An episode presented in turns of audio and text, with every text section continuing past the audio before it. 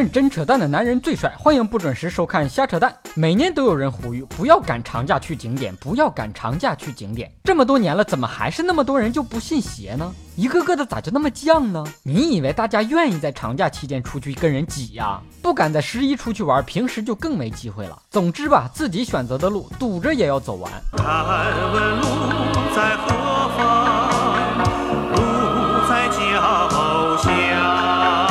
一方有难，八方支援。听说国庆高速路堵车这一消息后，附近的村民纷纷出动赶往高速救援，完美的解决了广大司机乘客的温饱问题。大路无情人有情，这些村民有卖盒饭的，有卖泡面的，还有卖矿泉水的。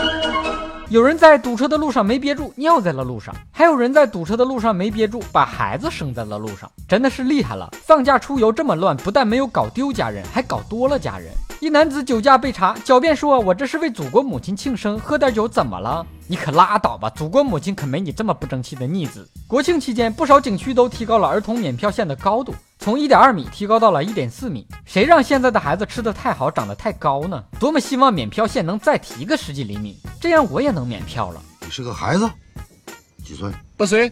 其实压根儿就不该给儿童免票，应该让儿童票加钱。毕竟他们总是吵吵闹闹的。根据统计，今年国庆出国游的人数再创新高，其中人气最旺的国家是邻国日本。可以说，中国人撑起了日本旅游业的半壁江山。国庆嘛，是得去战败国看看。对于没有素质的游客来说，全世界的景点都是自己的许愿墙。学人家孙悟空刻到此一游，人家孙猴子是畜生，你不跟人学，非得跟畜生学，是觉得自己连畜生都不如吗？我出个妙招，在景区不让刻字的地方刻上一行字字，警告游客，刻字的人倒霉一生。看谁以后还敢乱刻乱画！